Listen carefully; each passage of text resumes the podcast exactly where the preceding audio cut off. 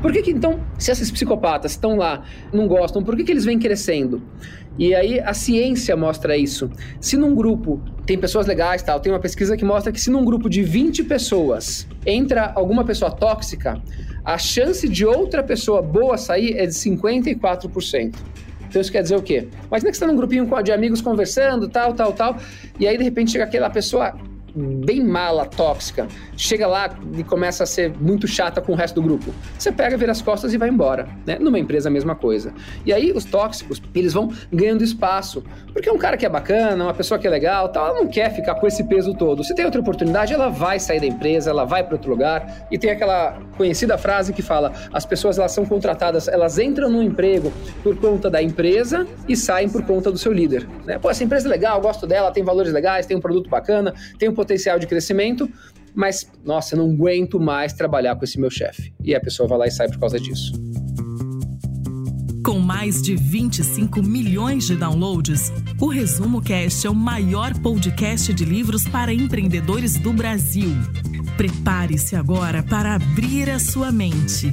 Nessa tribo, o retorno sobre o investimento do seu tempo é sempre garantido. Fique agora com os hosts Gustavo Carriconde e eu, Renata Libérica.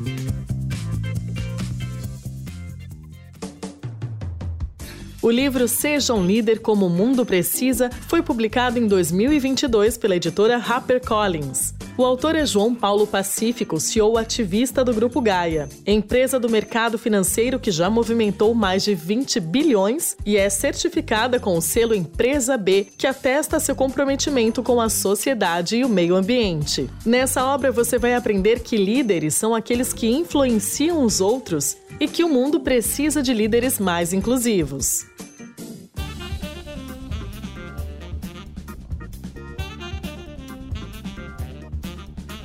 Olá, eu sou Gustavo Carriconde e seja muito bem-vindo a mais um resumo de uma grande obra aqui no Resumo Cast. E se você ainda não conhece, eu quero te convidar para o melhor clube do livro do Brasil, o Clube do Livro do Resumo Cast. Vá lá em resumocast.com.br barra apoia-se, conheça a nossa campanha de financiamento coletivo e os benefícios para os nossos tribers apoiadores. Olá, meu nome é João Paulo Pacífico, eu sou autor do livro Seja Líder Como o Mundo Precisa, Impacte as Pessoas, os Negócios e o Planeta, da HarperCollins. Eu sou empreendedor do mercado financeiro, fundei o Grupo Gaia em 2009, sou também conselheiro do Greenpeace Brasil e de algumas outras ONGs, e eu venho no mercado financeiro tentando mostrar que é possível você conciliar a felicidade das pessoas, você ter um negócio bem sucedido em todas as esferas e também causar um impacto positivo no mundo. Já vamos iniciar indo direto à mensagem central do livro. Basicamente, o livro ele mostra um olhar diferente sobre a liderança, porque a gente vem aprendendo há muito tempo que ser líder é ser o melhor, é bater dos outros, é destruir os outros, essa competição insana e esse individualismo muitas vezes cego. E esse tipo de liderança vem causando pessoas cada vez mais infelizes, né? Elas estão buscando algo que vai as fazer infelizes. Eu estudei muito a psicologia positiva, a felicidade, e pior, não vai fazer só elas felizes, vai fazer as outras pessoas que estão com elas piores pessoas. Então a gente está indo no sentido contrário.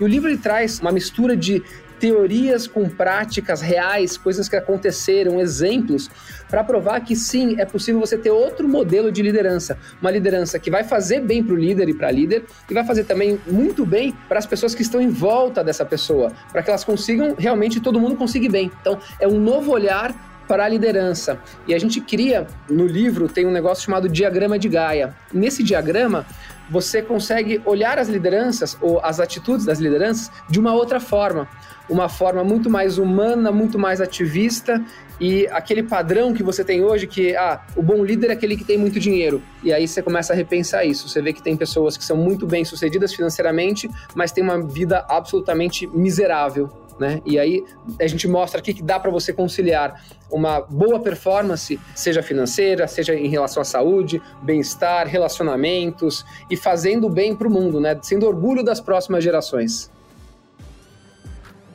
Uma história super interessante, que é de uma empresa americana que, na época, em 2002, ela era ranqueada como a pior empresa da história entre as 500 maiores dos Estados Unidos em termos de engajamento. Uma empresa que estava indo super mal, estava indo mal, as pessoas extremamente infelizes, desengajadas, começou a cair o valor da ação dela, vendas caindo, demissões em massa, a empresa estava completamente desestruturada. E aí contrataram um CEO, Doug Conant. E o que, que, ele fez? Então imagina que um CEO chega numa empresa completamente terra de ninguém. E a preocupação dele foi olhar para as pessoas dentro. E ele criou duas práticas que são bem simples, mas que é um baita exemplo interessante, que é o seguinte: ele comprou na época não tinha esses smartwatches, mas ele comprou um, aquele negocinho que conta os passos e ele tinha a meta de andar 10 mil passos por dia nas fábricas da empresa. Ele tinha que andar 10 mil passos. Fazia bem para a saúde dele, mas ele ia conversando com as pessoas do chão de fábrica, com do escritório, conversando com essas pessoas para entender o que estava acontecendo. E ele escrevia 20 cartas manuais todos os dias. Depois desse período, a empresa ela cresceu muito, foi um super sucesso, engajamento altíssimo, receitas crescendo, o valor da empresa crescendo. No final do período dele já tinha mais de 30 mil cartas escritas e ele mostrou que se você olha para a pessoa que trabalha com você, se você escuta a pessoa que trabalha com você, se você faz ela se sentir importante, colocar ela como protagonista, certamente você consegue mudar completamente o nível de engajamento, de entrega e todo mundo ganha com isso. Tem uma frase que eu gosto muito que o grande líder não é aquele que faz as pessoas trabalharem para ele ou para ela, é aquele líder que trabalha para as pessoas que trabalham com ele ou com ela. Né? Então você inverter isso, não é aquela pessoa que está em cima do pedestal fazendo os outros trabalhar, mas não, você está se dedicando ao líder servidor. E quando você é um líder servidor, certamente as pessoas vão querer trabalhar com você. Você vai ser um líder melhor, vai ser um líder mais requisitado. As melhores pessoas vão querer estar com você, né? Porque elas sabem que você está trabalhando para elas. Então, esse é um exemplo bem legal de um líder servidor, um líder que olha para as pessoas e que elas passam a ter respeito, e aí você cria essa, esse ciclo super virtuoso. Se líder influencia, precisamos de uma liderança que influencie de forma positiva. Assim, os líderes que o mundo precisa têm duas características principais: são humanos e ativistas. Os Alcoólicos Anônimos, provavelmente a mais antiga iniciativa de recuperação de dependentes químicos do mundo, fundada em 1935 e que ajuda milhões de pessoas no mundo, segue uma metodologia de 12 passos para atingir vários objetivos sendo que o primeiro é admitir o problema que se tem com a bebida alcoólica e o último é ajudar outras pessoas a superar o vício. O autor traz esse método para o tema do livro, e o primeiro passo é reconhecer que as lideranças atuais podem contribuir para os altos índices de ansiedade e depressão nos ambientes corporativos. E o último, que tem por objetivo a cura desses males, consiste em ajudar todos os que são líderes a superar esse vício. Não há mais espaço para fomentar lideranças tóxicas, narcisistas e egoístas que fazem as pessoas trabalharem para elas em detrimento de si mesmas e do planeta. Essa mentalidade tem causado inúmeros problemas sociais e ambientais. Devemos fomentar líderes conscientes, que se engajam para tornar o mundo melhor e ajudam outros a serem líderes que o mundo precisa. A liderança influencia nas ações das pessoas. E é principalmente por isso que é preciso ficar atento às nossas atitudes e às dos outros. Que tipo de líder você quer ser? Um tipo de mentalidade fixa ou de mentalidade de crescimento?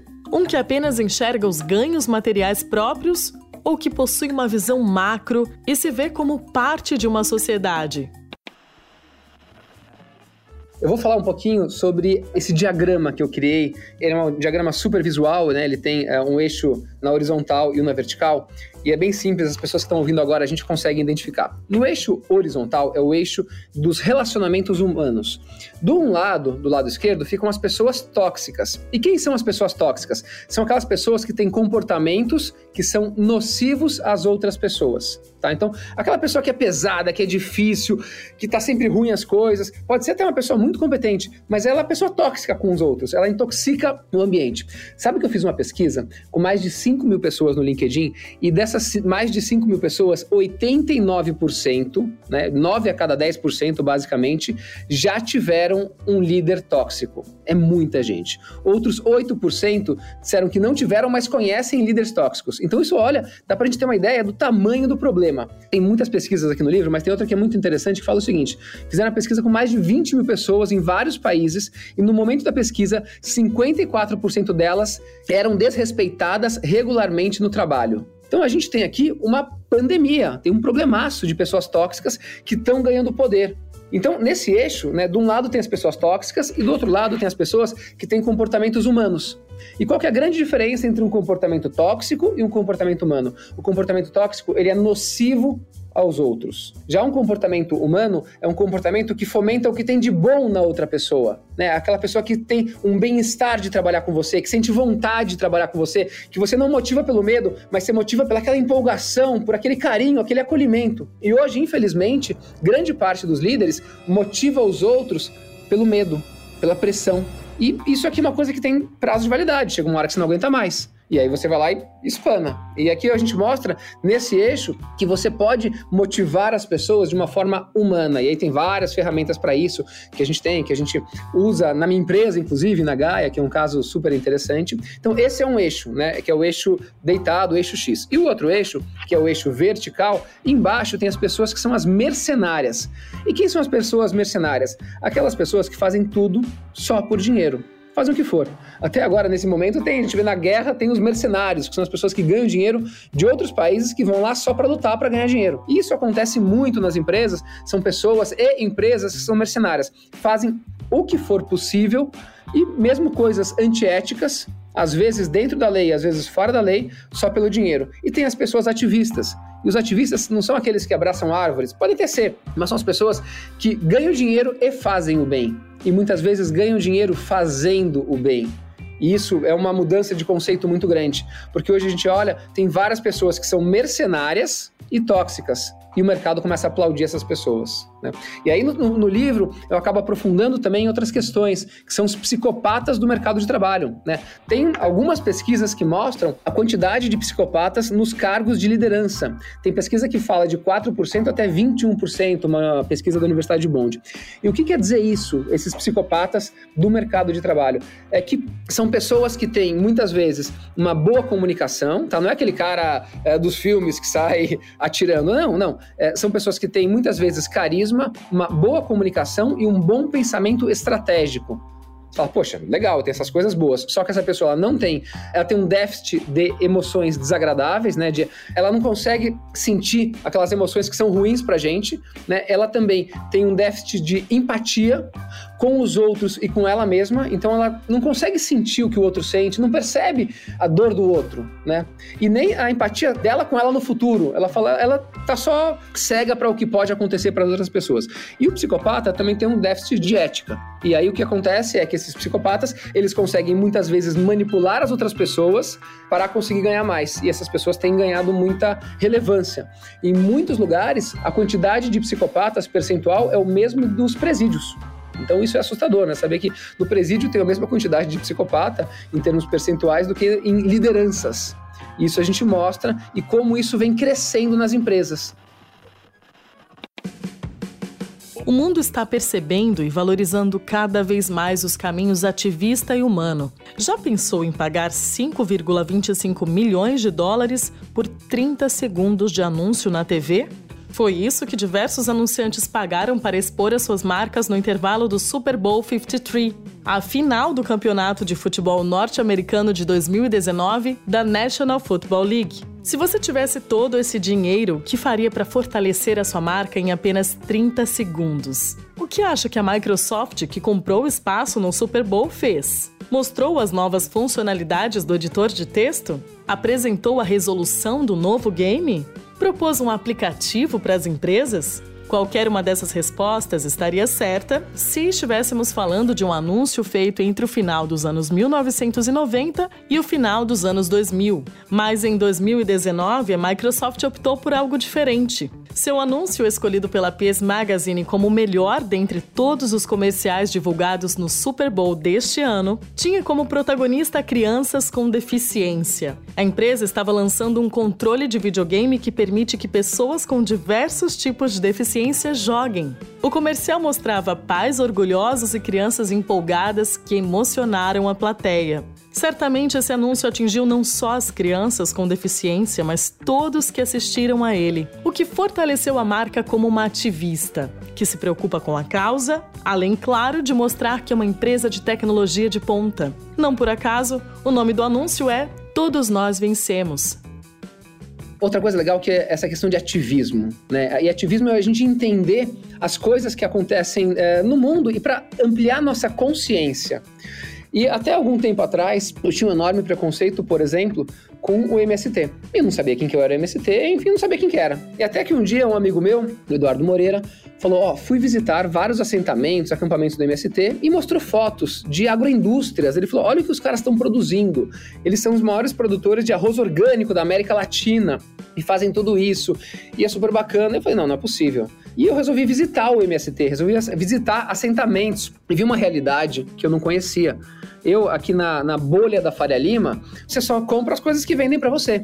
E quando você começa a sair dessa bolha, você vê a realidade do Brasil. E quando eu fui visitar e ver as pessoas trabalhando pra caramba, uma coisa muito legal, eu falei, eu quero fazer uma operação do mercado financeiro para financiar essa turma. E é, pô, como assim? Mercado financeiro, financiar o MST, financiar a invasão de terra dessa forma, daquela outra? Não, eu falei, não, sim, tem, ó, vou pegar aqui boas cooperativas de assentados da reforma agrária e vamos fazer uma operação para ajudar essa turma. E aí foi um mega sucesso. Na verdade, muita gente tentou boicotar essa operação financeira, mas foi uma operação financeira que tiveram mais de 5 mil investidores interessados.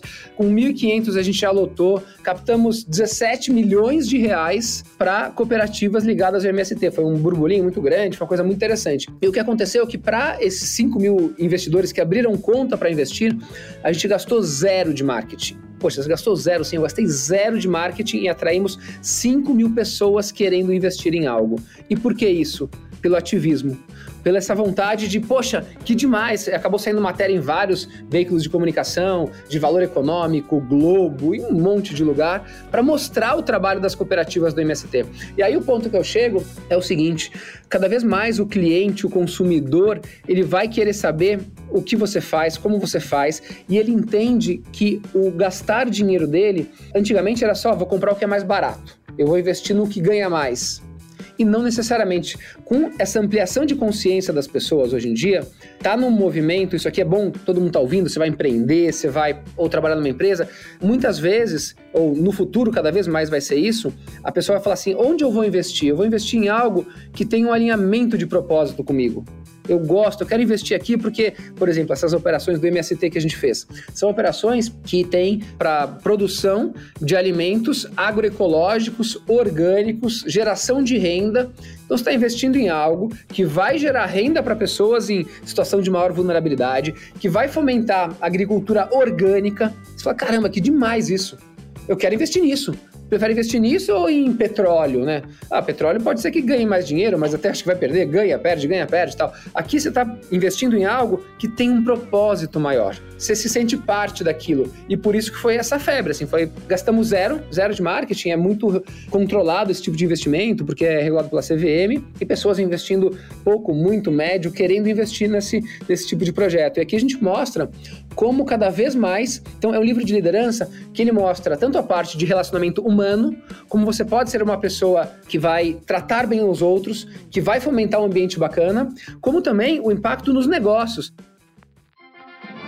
Chegou o dia daquela apresentação que pode mudar o rumo da sua carreira para o bem ou para o mal. Ansiosa, você fica rolando na cama de um lado para o outro durante toda a madrugada. Mas quase ao amanhecer, cai no sono e acorda atrasada. Pula da cama sem pensar, não há tempo para tomar café, apesar de você se lembrar e lamentar que essa seja uma refeição sagrada para o seu dia começar bem. Coloca a roupa rapidamente e se culpa incessantemente. Nunca consigo chegar no horário. Já no carro, liga o rádio e os apresentadores estão comentando sobre o assunto da taxa de desemprego e da miséria do país. O trânsito não ajuda. A reunião já começou, mas ainda faltam 10 minutos para chegar ao destino. Você já pensa que vai contribuir para o aumento do desemprego. O celular toca. É a secretária. Seu coração dispara. Você atende e começa a explicar o atraso quando ela interrompe e informa que o presidente da empresa teve um imprevisto e pediu para adiar a reunião para o período da tarde. Com o nível de estresse lá em cima, chega ao escritório achando que todos estão julgando seu atraso. Então, uma pessoa da sua equipe se aproxima com uma expressão amedrontada e conta que cometeu um erro. Fez uma transferência financeira para uma conta errada que, se não resolvido, vai gerar um grande prejuízo para a empresa. O que você faria nesse momento? A. Depois de levar as mãos à cabeça com raiva, exigiria explicações do funcionário.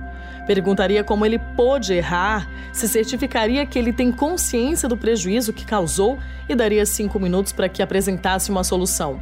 B. Sua cabeça esquenta, você sente o seu coração bater mais forte e fala alto. Quero falar com a equipe inteira agora! parem o que estão fazendo e venham. Nessa reunião de emergência, listaria todos os prejuízos que um simples erro pode causar. C.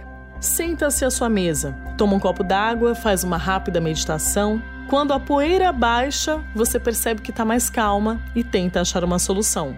A não ser que a decisão tenha de ser tomada imediatamente, a melhor escolha para não ser tóxico, sem dúvida, é pedir um tempo para se acalmar e pensar sobre o assunto. Quando imersos na emoção, nos encontramos no chamado período refratário, em que a nossa capacidade de compreender a realidade pode ficar comprometida. É por esse motivo que não devemos tomar decisões em um momento de estresse. Basicamente, a gente aprende muita coisa, né? A gente consegue ter muito tipo de informação na vida. E, por exemplo, aqui com vocês, Resumo Cast, lendo livros, então é informação hoje não é problema. Você consegue ter todo tipo de informação boa, ruim, mais ou menos. Só que não basta você saber algo. Saber algo é importante, né? Talvez o primeiro passo, mas em seguida você tem que mudar atitude. E mudar hábitos não é fácil. Ah, legal, eu sei que eu tenho que comer mais saudável, eu sei que tem que fazer exercício, sei que tem que fazer, mas uma coisa é a pessoa saber que tem que fazer aquilo. Praticamente todo mundo que fuma sabe que fumar não faz bem. Ou todo mundo que está obeso sabe que não é bom ser obeso. Mas e como mudar hábitos? E aí, mergulhando nisso, o final do livro, eu mergulhei muito nessa questão. Como que a gente pode mudar hábitos? Que eu trago aqui muitas ferramentas de gestão para você fazer uma gestão melhor da sua empresa, da sua equipe, da sua vida pessoal, dos seus gastos. Mas como você vai fazer para mudar realmente? E aí eu trago muito uma linha de ideias que eu aplico muito na minha vida, que são os micro hábitos, os pequenos hábitos, os hábitos atômicos. Depende Cada um fala de uma forma diferente, cada autor, mas aí eu trago isso. E o que, que significa isso? E aí tinha antigamente aquela tese, ah, com 21 dias você muda qualquer coisa. E não é isso. Hoje em dia os cientistas mostram que tem coisa que você vai mudar com três dias, outra coisa vai demorar com um ano, né? E não adianta você falar assim, ah, beleza, eu vou fazer uh, exercício. Então você vai fazer durante 21 dias exercício de forma super forçada. Pô, chegou no 22 você vai parar e não vai fazer mais. E os micro hábitos é aquele menor hábito que você pode fazer, que você tem até vergonha que você vai fazer esse, esse hábito. Então, por exemplo, ah, eu quero fazer exercício, então vou fazer uma flexão. Uma flexão, você não vai falar, não, não vou fazer. Aí você vai. Mas aí você faz uma flexão hoje, amanhã mais uma, aí depois de amanhã você faz três flexões. O todo que for extra é o bônus. Daqui a pouco você vai ver, você já incorporou aquilo de uma forma que o seu cérebro não foi contra. Se você falar assim, ah, hoje eu vou correr uma hora, putz, não, não vou conseguir correr uma hora, você tá de, com preguiça. Mas você fala, vou correr cinco minutos. Pô, cinco minutos ok, tudo bem, eu vou correr. Aí, dos cinco, você vai ensinando o seu corpo a mudar isso né? E aí a gente só vai mudar a nossa vida se a gente cria novos hábitos. Se a gente faz as coisas iguais, a gente vai ter o mesmo resultado. Einstein já falava isso. E aqui no livro, como a gente traz muitas ferramentas para as pessoas de gestão, de negócios, aí a gente traz esse conceito dos hábitos e aí tem uma, tem uma parte muito legal, muito gostosa de ler também, um efeito maior na vida das pessoas para que não seja só mais um livro que a pessoa fecha e fala: "Nossa, que livro legal, bacana", tal, e ela volta para a rotina dela do dia a dia normal como se não tivesse existido aquele livro. Fica só uma ideia legal que ficou, que passou e que foi embora. Meu objetivo é realmente a transformação, é o impacto nas pessoas, é que a gente tenha líderes que sejam mais humanos, que saibam liderar, que as pessoas tomem mais atitudes. É uma forma da gente criar esse tipo de atitude mais positiva. Todas as pessoas devem ter autocompaixão.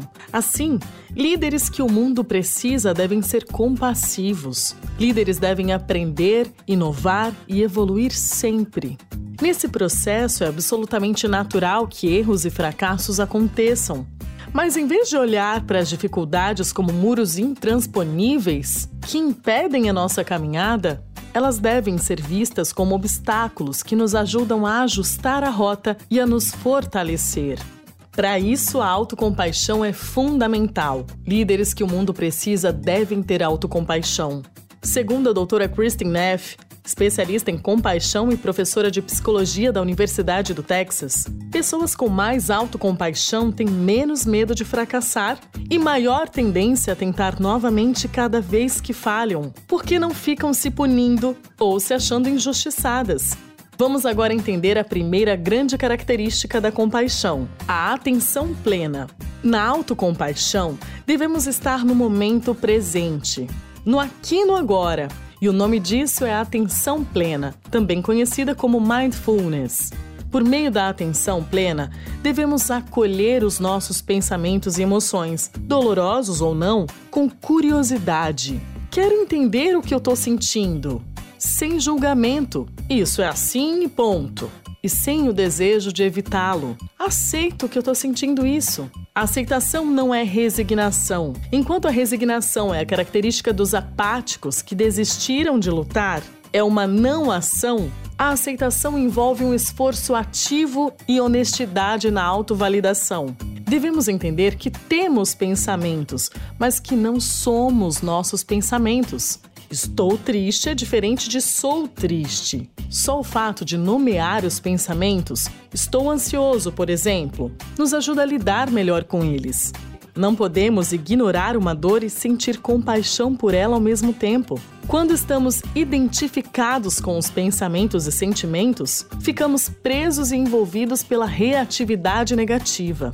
Na atenção plena, o primeiro passo para a autocompaixão é estar no momento presente, reconhecer o que sente, aceitar e acolher os pensamentos e sentimentos. Essa é uma forma de trabalhar a mente para evitar emoções negativas como a culpa, a hostilidade e a inveja.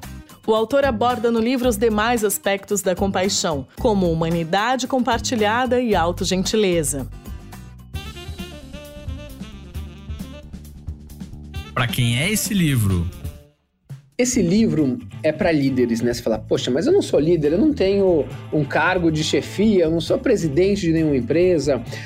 Só que todo mundo é líder em algum momento. E por que isso? Eu gosto muito do conceito do Tsunori Michaelis de liderança e a gente eu me baseio nele, nesse livro, que é o seguinte: líder é qualquer pessoa que consegue, que tem o potencial de influenciar as atitudes e ou as ideias de outra pessoa. Então, olha só, qualquer pessoa que consegue influenciar na atitude de alguém ou na ideia de alguém é um líder. Então, aquela criança que faz uma campanha de doação de agasalho no prédio, ela está convencendo outras pessoas a abrirem mão de um casaco, de um cobertor, para doar. Então, aquela criança está incentivando a mudança de atitude de alguém. Aquela criança é uma líder. Ou aquele estagiário também que está coordenando a festa da empresa Naquela atividade, aquele estagiário, ele é o líder daquela atividade. E também o líder, ou a líder pode ser a diretora da empresa, ela também é uma líder. Então, com isso, a gente entende que a pessoa, ela é líder numa atividade, portanto, ela está líder. Ninguém é líder da vida. Eu, como CEO, presidente do Grupo Gaia, tem atividades que eu coordeno, que eu lidero, e tem atividades que eu sou liderado. Isso é ótimo, né? Porque tem pessoas que em algumas atividades vão me conduzir e falar: oh, você vai por aqui, você vai por aqui, eu, beleza, tamo junto. Então, esse é o conceito. Então, o livro é para todo mundo. Para todo mundo que tem essa consciência que consegue influenciar alguém na atitude e ou nas ideias. Você vai convencer alguém a votar no seu candidato, você está querendo liderar aquela pessoa naquela atividade. Então esse livro é para muita gente, né? Para que as pessoas tenham mais consciência, porque tendo consciência a gente consegue ter líderes melhores o que marcou ou mudou na sua forma de pensar ou agir? Eu vi que o caminho que eu estou seguindo como executivo, que é um caminho para impactar positivamente as outras pessoas, é um caminho sem volta. e que se não for esse, as coisas vão dar ruim. Diferente daquele caminho que a pessoa olha só para ela, né? Ou seja, o máximo, não é por aí. Eu tenho que ter consciência de como a minha atitude ela impacta as outras pessoas. E quanto mais valor eu agregar para as outras pessoas, quanto mais valor eu agregar para o planeta, seja na questão ambiental, social, vai ser melhor para mim. Na Gaia, na minha empresa, a gente já fez mais de 200, 300 negócios do mercado financeiro. Certo dia eu parei para refletir quais foram os negócios que eu mais tive orgulho de fazer. E os negócios que eu mais tive orgulho de fazer, que me fizeram melhor, que eu gostei, que eu tive prazer, não foram os maiores, não foram com grandes empresas, mas foram aqueles em que eu consegui, de uma forma super positiva, impactar a vida de alguém. E aí você fala, poxa, às vezes você faz um negócio milionário, bilionário e outros que são muito menores, mas que você consegue mudar a trajetória de um ser humano, de uma pessoa. E ter essa consciência, então, para mim foi muito forte. Eu falar, ó, a minha vida, as minhas atitudes, elas podem impactar a vida de alguém. Quanto mais eu conseguir impactar positivamente, ajudar o outro, fazer algo pelo outro, mais vai fazer bem para mim, por mais incrível que pareça. Eu vou ficar melhor. E tudo isso é possível numa empresa do mercado financeiro. E esse é o ponto.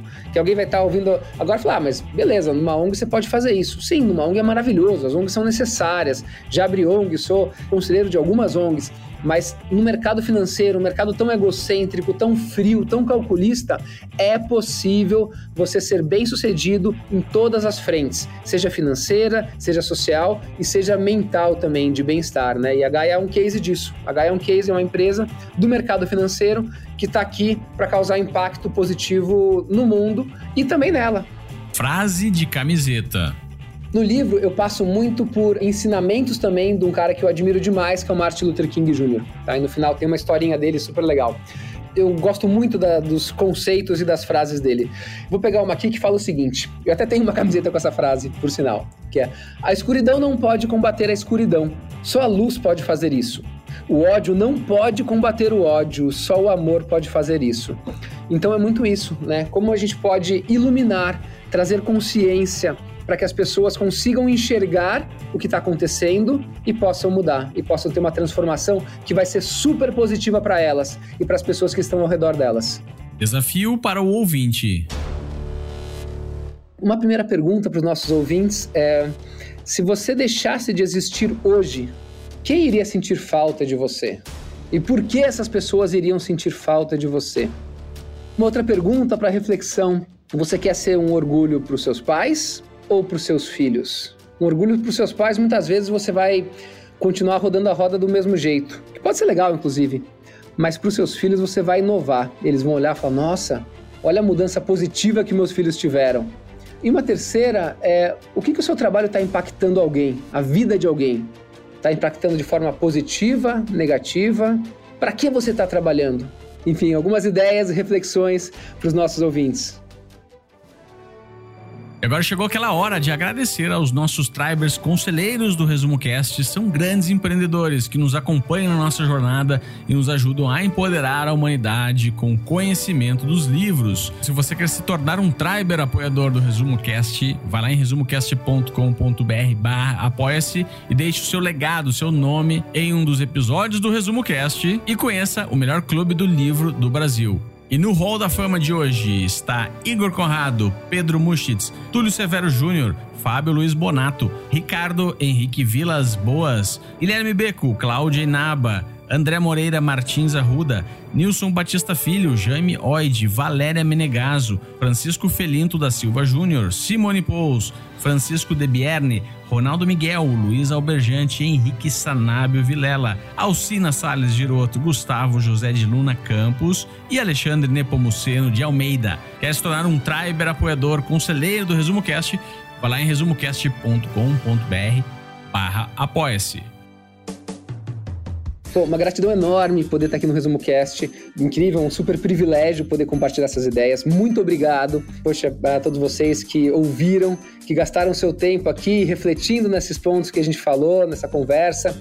É muito bom eu poder compartilhar. Eu sempre falo que eu não quero que as pessoas concordem comigo, mas que elas reflitam com as coisas que eu estou falando. Não precisa concordar, mas só de refletir já é o meu grande objetivo. As pessoas podem me acompanhar no LinkedIn, João Paulo Pacífico, também no Instagram, arroba João Pacífico.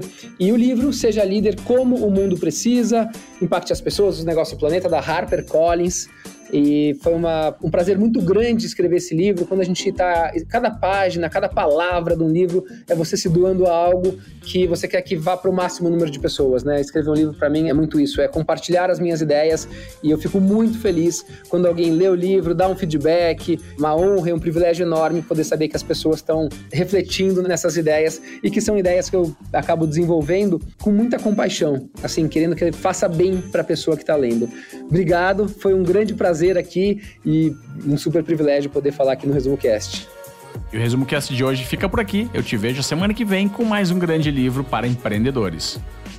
Toda semana um novo episódio, gratuito e feito por quem entende de resumo de livros de negócios.